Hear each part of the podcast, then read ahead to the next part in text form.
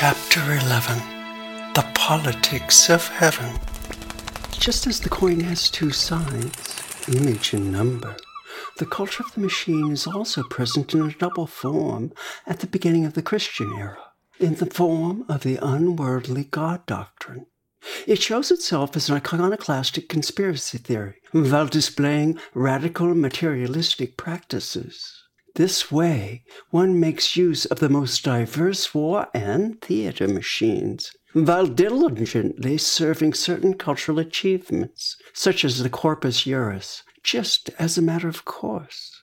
One of the most momentous documents of this worldview is the great didactic poem of Lucretius, De Rerum Natura, on the nature of things. Lucretius, who lived from 99 BC to about 53 BC, appears as an apologist of Epicurus, who, in the 4th century BC, refined Democritus's atomistic doctrine. Following the revered thinker, Lucretius tries to dissect all natural phenomena. The fact that he does so in poetic form doesn't detract from the radicality of his approach. First of all, he is concerned with making complicated natural phenomena, such as lightning, volcanism, and the mortality of living beings, indeed making the world in general accessible using rational explanation. And in such a comprehensive way that one can speak of an encyclopedia of ancient knowledge. In addition to clarifying questions of natural philosophy, Lucretius deals with the emergence of language, the city, culture, and not, but not least, the question of how to get rid of the madness of the gods.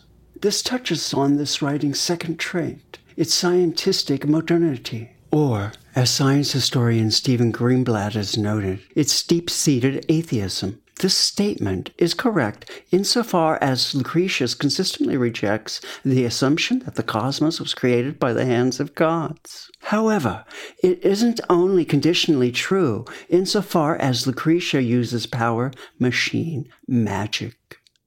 Like Democritus and Epicurus before him, in an analogy of letter and atom, Lucretius follows the logic of the alphabet. Do not think that it rests at the bottom of the eternal atoms. What we see flowing back and forth on the surface of things, flooding and soon arising, then suddenly passing away. Even in our poem, it's quite important how each letter lines up and connects with other letters, for the same letters designate heaven and earth, sea and stream and sun like grains of fruit, living beings. Since the world is structured in this way, Lucretius can speak of a machina mundi, a world machine, with which he provides the cue for those born later. The fact that his doctrine was forgotten for a long time, and it wasn't unearthed again until 1417, marks a mystery that not touches not only Lucretius's doctrinal poem, but ancient knowledge in general. How was it possible that such elaborate knowledge could disappear into oblivion? If we turn the question around and understand gnosis as the idealistic side and the Lucretian machina mundi as the materialistic side of the machine culture, the answer is that late antiquity was obviously only interested in the idealistic reading thus largely ignoring the world oriented scientific way of thinking. Where does this one sidedness come from? That would be the question. If we take a look around at the spread of machine culture as it has been presented up to this point, this one sidedness should no longer surprise us. The very fact that the machine structures the life of the polis, that is, one is dealing with a socioplastic machine, is an indicator that the question of community building was considered far more critical than any mechanical capabilities. With the disappearance of the polis, a vacuum opens up as far as the glue of society is concerned. Although the Roman state machine, as a syncretic omnivore, can contain the centrifugal forces for a long time, the civic ethos, the imperial cult, and sheer power are not able to stop the downfall of the Roman Empire.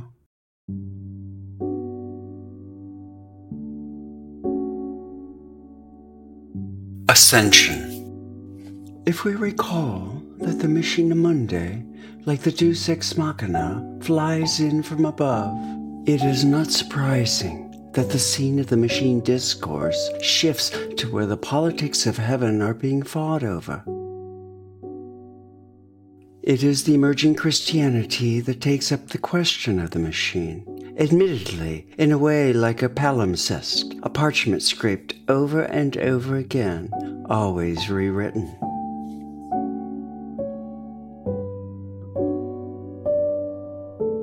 Universal Script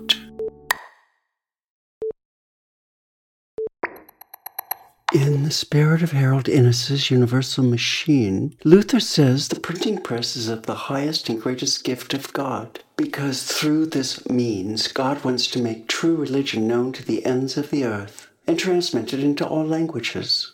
But why has Christianity alone, or more precisely, its Western Roman Gothic expression, affirmed the mechanization of writing? Why was it that a generation earlier, in 1483, the Turkish Sultan Bayezid II made both book printing and the importing of printed books punishable by death? A prohibition that was renewed by his son Selim I in 1515. While paradoxically, the Greek civilization, which had given the world the gift of writing, was also affected by this Turkish prohibition. It testifies to the Europeans' deep connection with machine culture. Because while Arab culture sank into the recitation of the Quran, 15 to 20 million printed books were already circulating in Europe by the late 15th century. And this, after a library of 140 books, was already considered a special treasure in the middle of the 14th century.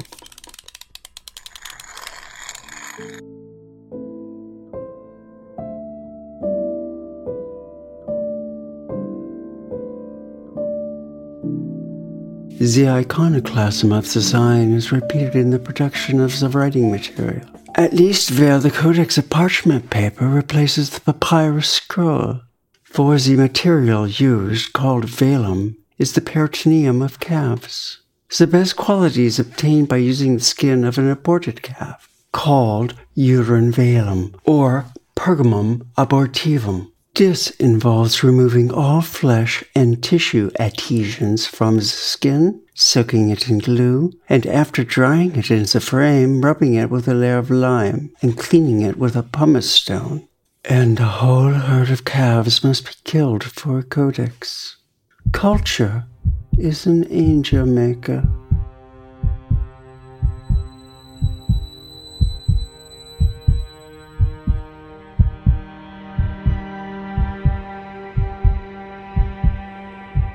book machines. Philologically, Christianity means a surge of rationality. So as the classical philologist Manfred Fuhrmann has pointed out that all the texts of late antiquity were recorded on scrolls, while the Christians paginated and codified texts as books. From a materialistic scientific perspective, Christianity may represent a backslide. But in regards to writing as the predominant instrument of knowledge acquisition, it means a further escalation. After all, it prepares the ground for that ladder on which the Virgin will ascend to heaven. To say that Christianity has rid itself of the Gnostic temptation throughout its history is to overlook how successful Gnosis has been. With Gnosis, the world is turned upside down and the supremacy of writing comes into the world. It is not by chance that the Gospel of John begins with the words In the beginning was the Word, and the Word was with God, and God was the Word. The same was in the beginning with God. All things are made by the same, and without the same nothing is made that is made. In him was life, and life was the light of man, and the light shines in the darkness, and the darkness hasn't understood. Logos theology. Only now, what meant reason with the Greeks is assigned to divine instance.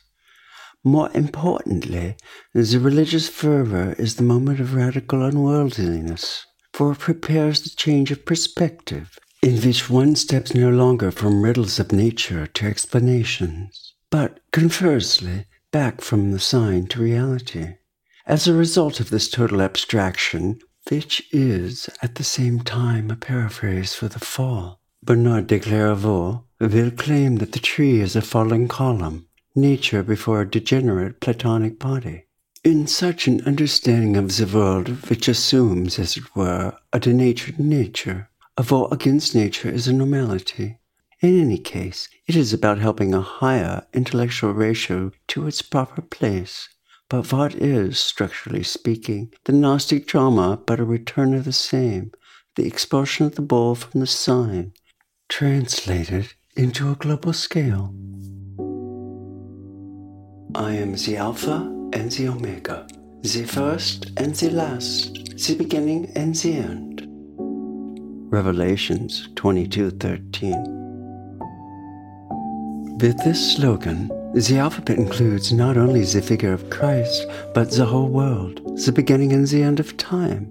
But what is more astonishing is that the alphabet becomes the image of Christ, or is that the cycle of the sign as such is no longer recognizable.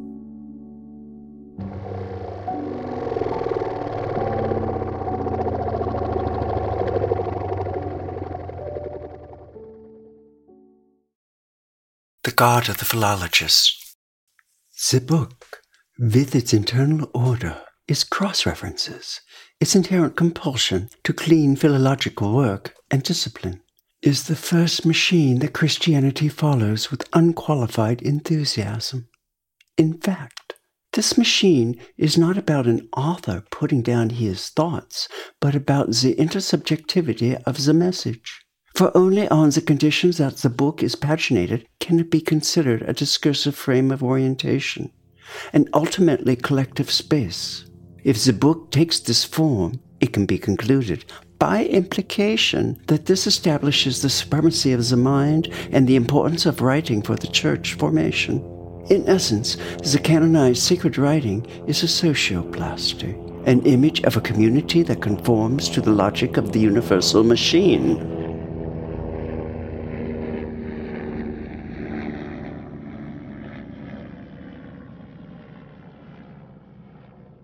Universal salvation. Universalization means it doesn't matter which part of the world or class you're from, what language you speak or God you've worshipped up to now, which profession you've pursued, or even what your gender is. The subject is a free floating, liberated, abstract quantity that's detached itself from all tradition, former claims of ownership. Is the social counterpart of that free floating quantity that the atomists have located in nature. Accordingly, Cicero translates the word atomus, following the literal sense as corpus individuum.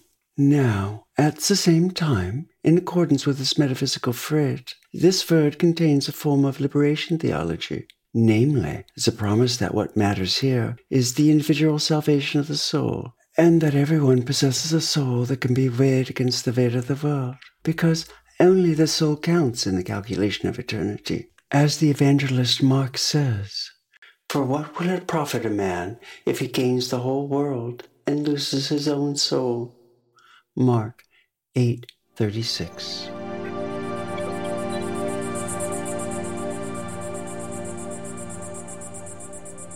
Abstract violence.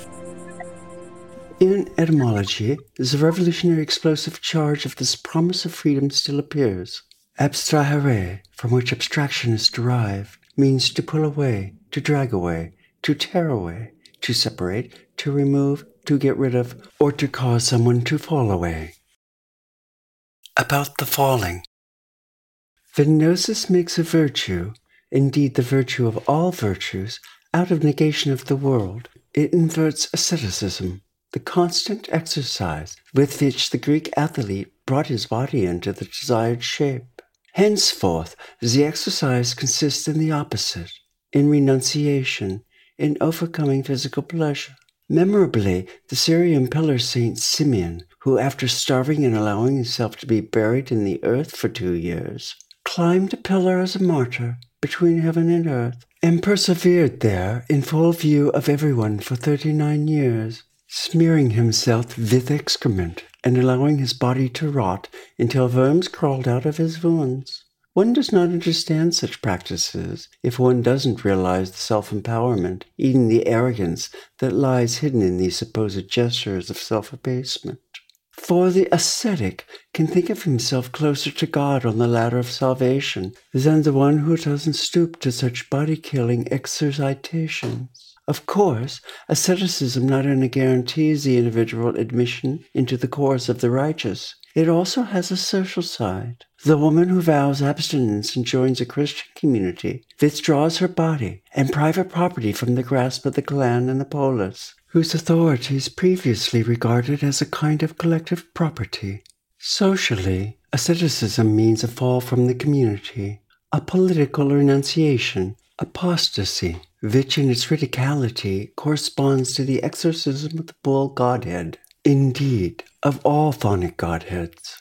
It is precisely this inversion of values that fuels the criticism raised against the Christians. Thus, Celsus, a Platonic philosopher, writes in the second half of the second century like all impostors, they gather a crowd of slaves, children, women, and non fools. I speak bitterly because it makes me bitter. For when we are invited to the mysteries, the priests strike a different note. They say, Come to us, you who have clean hands and pure speech, who are unstained by crime and have a good conscience before God, have acted righteously and live uprightly. The Christians, on the other hand, say, Come unto us, ye sinners, fools, children, and riches. Ye shall enter into the kingdom of heaven. The villain, the thief, the poisoner, the robbers of temples and graves, these are their followers. Undoubtedly, the philosopher summarizes liberation theology as a form of decomposition, in which the lowest is turned upside down and the principles of the social are simply negated. Nevertheless, this is the only consistent continuation of that revolt, in which society becomes plastic, and each element becomes an equal, the atomization not only of nature, but also of the community.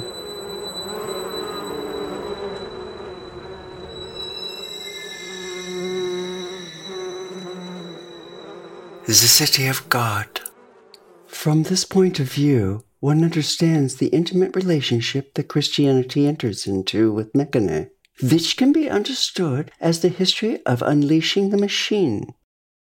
What is at stake is nothing other than the primacy of the mind. Although this is a theme that has been intoned again and again in the Greek world, it took Gnosis to bring it to the fore in all of its radicality. If the Gnostics condemned this world, it is now a matter of adapting the earthly world to the divine prescription, since politics is made in heaven, and only here eternal truths apply. Earthly institutions can only act like a weak reflection of divine will. Where the polis once stood, henceforth the Civitas Dei, the city of God, shall be enthroned.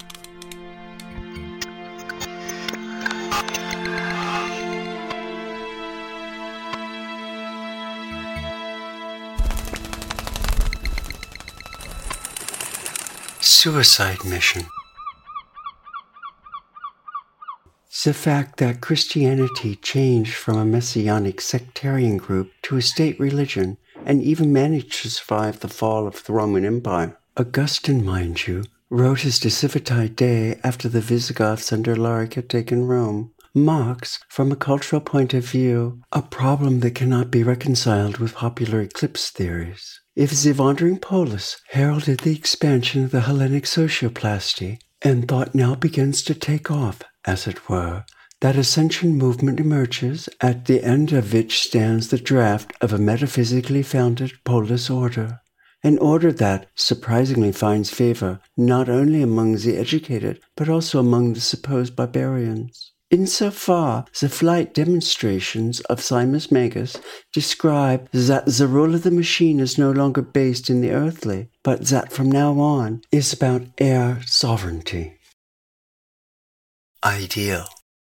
This is precisely the background of that memorial sentence the Church Father, Gregory of Nazianzus, put into the world. Virginity is what marriage merely means, saying that Already on earth, a solution is possible to the dilemma that Nietzsche reminds us of in his Birth of Tragedy.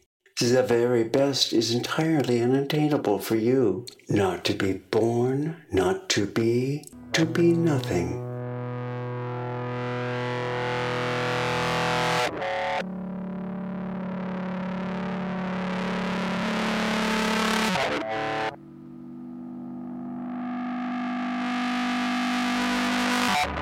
On the cross.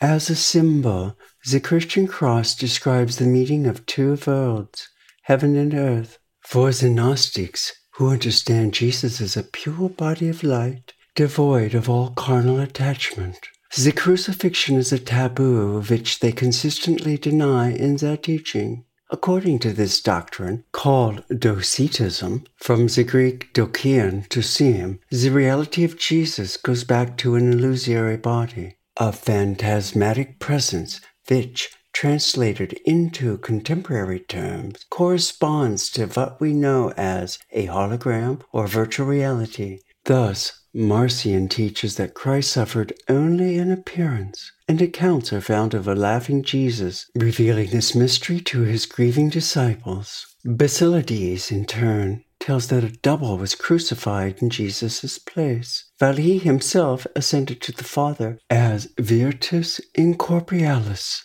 That such narratives could develop is quite logical in light of the ideas that the Word is eternal that true being can only be of a spiritual nature. Nevertheless, docetism is at cross purposes with an essential core of the Christian message, namely, the fact that God's Word did not remain unworldly, but appeared in the world. Then why introduce the symbol if not for the sake of reconciling heaven and earth?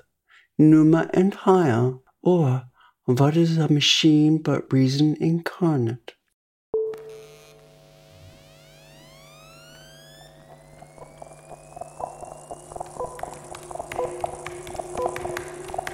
Logic of the chiasmus. If culture is an angel maker, one cannot be content with assuming a paradisical elsewhere, while nature is presented as utterly rejected. The utopian moment demands to be realized, to become at least part of a glimpse of the promised. At this point, the logical form of the cross, the chiasmus, comes into view, which brings to the formula, as in heaven, so on earth, Matthew 6.10. Now, because the chiasmus allows for leapfrogging, there's that hermetic blurring where the two domains cross each other, a rhetorical form that defines the entire Sermon on the Mount. An exemplar can be found in Alfred North Whitehead, the art of progress consists in preserving order in change and change in order. In the logic of chiasmus, there is a fundamental ambiguity in the constant dialogue between mind and flesh, heaven and earth, and ideal and realization, where temporality can be transferred into eternity and eternity into temporality. If one follows the definition, chiasmus is the use of a bilateral symmetry along a central axis, or, more generally, use of a reverse parallelism, whether formal or substantive, toward or away from a strategic central component. The central axis is the area that opens up between the two poles. In the case of heaven and earth, the dual nature of Christ or man, and in the case of Pneuma and Hyle, the psyche, or even more generally, the stage on which drama is performed by culture as an angel maker.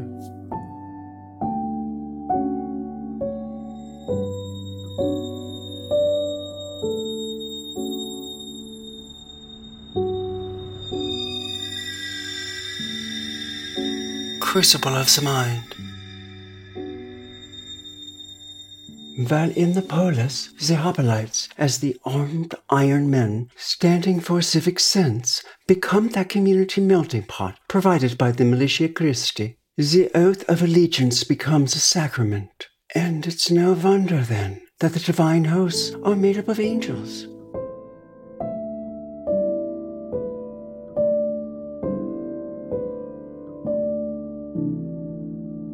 pure reason. If the machine is understood as a deception of nature, its aim is always to transform a body in such a way that it overcomes its original defective shape.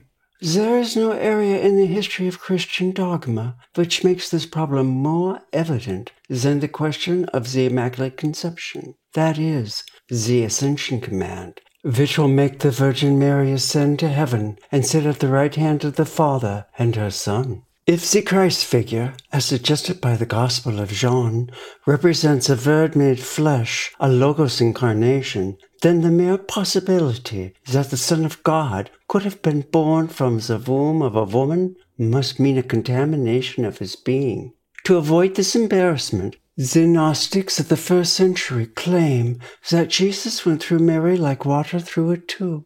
About this interpretation, in its signal to noise ratio, may anticipate the dilemma of analog signal transmission. The very passage through this birth canal signifies a form of defilement. Insofar, it is obvious that everything possible is done to avoid discussing the gynecological aspects of childbirth at all. Convenient here is the fact that Mary hears the good news from an angel, which the theologians, in the sense of the Logos Spermaticos, summarily interpret as ear reception. For reasons of symmetry, these are also brought into play postpartum. As it goes into one ear, so it goes out the other again. Admittedly, this is only a very temporizing solution, for there remains all kinds of inconsistencies such as the fact that the Gospels speak of Jesus' siblings, which, after all, doesn't cast a very positive light on the Mother of God.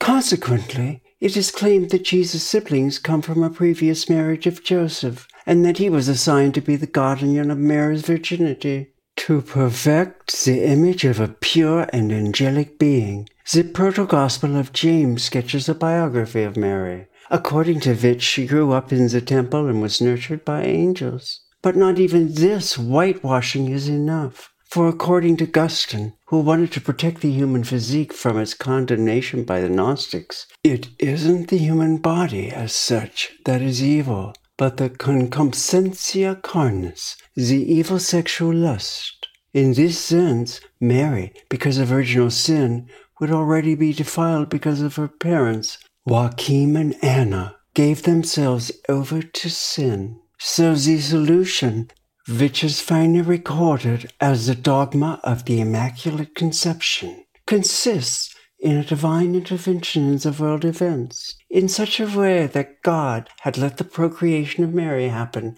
with perfect listlessness, which again is the core, or more precisely, the keystone of the dogma of the Immaculate Conception.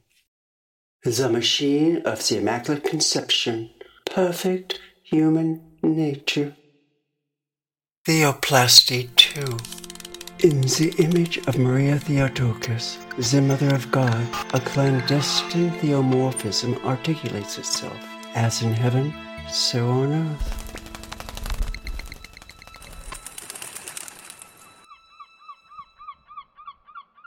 It's not in the passion walk of Jesus, but in the figure of Mary that Bernard de Clairvaux, the powerful leader of the Cistercian order, discovers the royal journey of the believer. Our Lady, not Jesus, is the perfect medium of self optimization. Insofar, it's no coincidence that all Gothic cathedrals are called Notre Dame and are dedicated to Our Lady.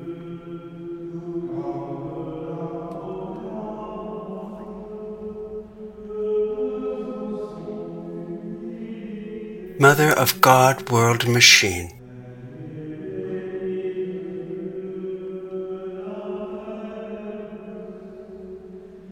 If one were to write a social history of Marian devotion, the nexus to technology would be a motif that could not be overlooked. Where the dogma of the Immaculate Conception is gaining ground, paper mills are springing up and cathedrals are being built. Where cathedrals are built, cathedral schools sprout up from which medieval universities emerge.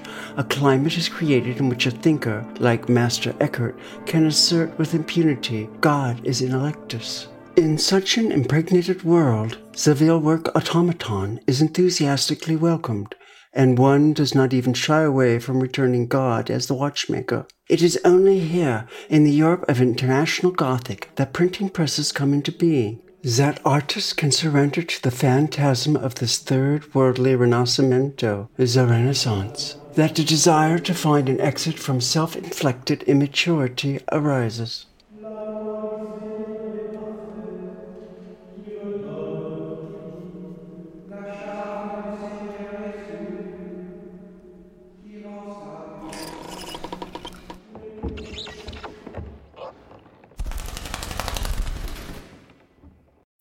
Society In Renaissance paintings, the topos of the Annunciation, that is, the moment when the Virgin is prophesied to by an angel, she is blessed among women, is a recurring moment. As a rule, she is seen reading, but in Campin's work, we also see the winged baby Jesus entering the Virgin's ear.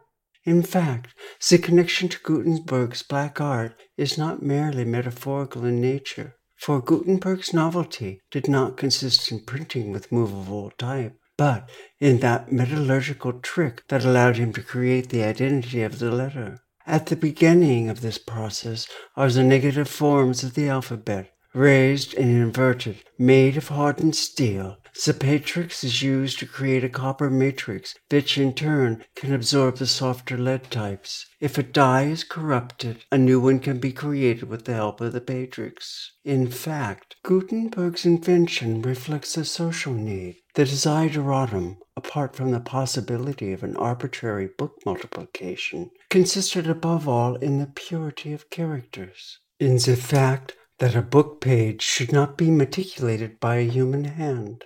In this way, Gutenberg's printing press redeems the promise of an identity inherent in the alphabet. One could indeed speak of a machine for identity production. A is equal to A is equal to A.